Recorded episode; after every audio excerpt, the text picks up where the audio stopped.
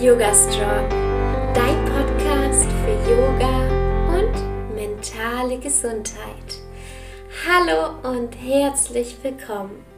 Ich bin Alexa Katharina und ich unterstütze Menschen dabei, Yoga in ihr Leben zu integrieren und nachhaltig an ihrer mentalen und körperlichen Gesundheit zu arbeiten.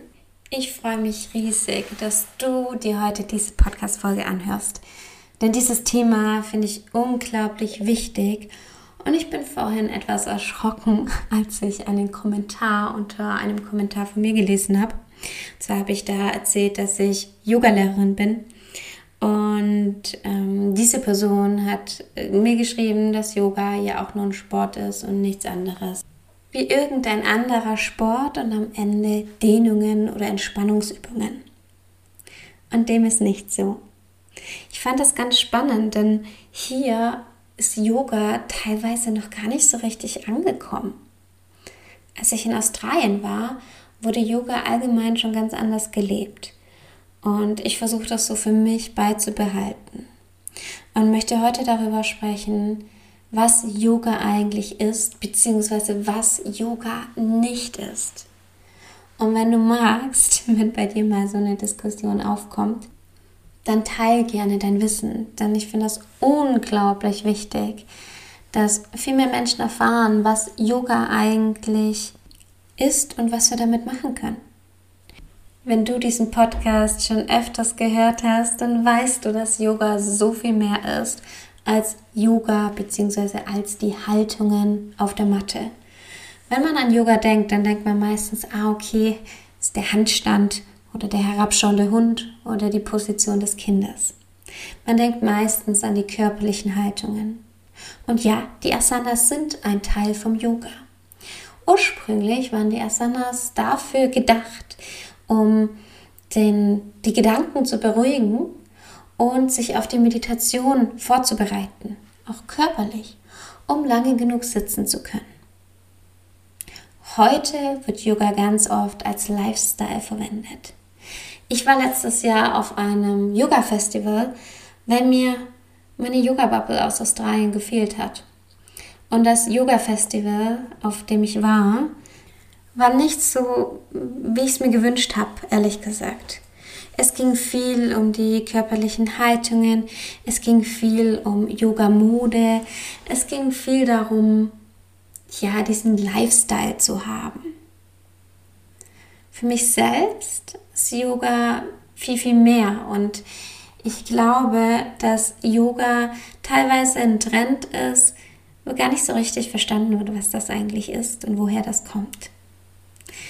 Yoga ist so vielfältig und es gibt so viel zu wissen und ich weiß gar nicht, ob mir mein Leben reicht, um das alles zu erfahren. Yoga findet nicht nur auf der Matte statt, sondern auch außerhalb der Matte. Und vielleicht ist das außerhalb der Matte noch viel, viel wichtiger als das auf der Matte. Es gibt die Yoga-Philosophie, da gibt es ganz unterschiedliche Formen, einmal die Niyamas und die Yamas, wie ich mit mir selbst umgehen sollte und mit anderen umgehen sollte. Es ist jetzt nicht so, hey, du musst jetzt das und das machen, sondern es sind Richtlinien, die du für dich auf dein Leben mh, mm, anpassen kannst, wie es zu dir passt, wie du es interpretierst. Das ist auch ein Wachstum. Yoga ist Persönlichkeitsentwicklung. Es gibt verschiedene Schriften im Yoga, verschiedene Geschichten auch die uns helfen zu verstehen, was uns eigentlich glücklich war, macht und was eher nicht.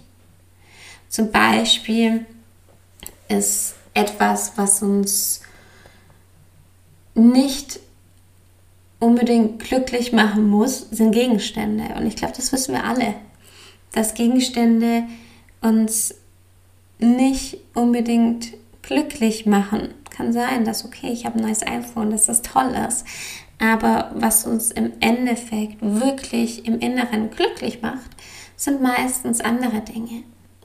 Ich selbst habe das jetzt zum Beispiel auch außerhalb der Matte festgestellt. Der Leo hat was von mir kaputt gemacht. Aus Versehen. Was mir aber voll wichtig war. Beziehungsweise dachte ich das. Und ich bin einfach so glücklich, dass ich ihn habe und es war gar keine Absicht. Ne? Er ist ein Tollpatsch und wenn er mit seinen Pfoten an meine feine Bluse kommt, dann kann es sein, dass da einfach ein Loch drin ist, weil er scharfe Krallen hatte damals. Jetzt sind sie eigentlich voll stumpf, aber damals waren es Welpenkrallen und die eine war ziemlich scharf und ich hatte mir eine neue Bluse gekauft und die war direkt kaputt.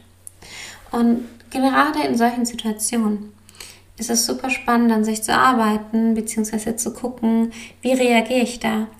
Und ähm, ja, in die Persönlichkeitsentwicklung zu gehen. Ein weiterer Bereich vom Yoga sind die Asanas, die körperlichen Übungen. Hier ist nochmal ganz wichtig zu sagen, dass ein Handstand nichts damit zu tun hat, dass man ein guter Yogi ist oder eine gute Yogini. Überhaupt nichts. Darum geht es nicht im Yoga. Im Yoga geht es in den Asanas zu fühlen, sich selbst weiterzuentwickeln, geistig, aber auch körperlich. Und dann ist ein Teil vom Yoga zum Beispiel auch die Meditation und die Konzentration auf eine Sache. Also du siehst, Yoga ist so vielfältig.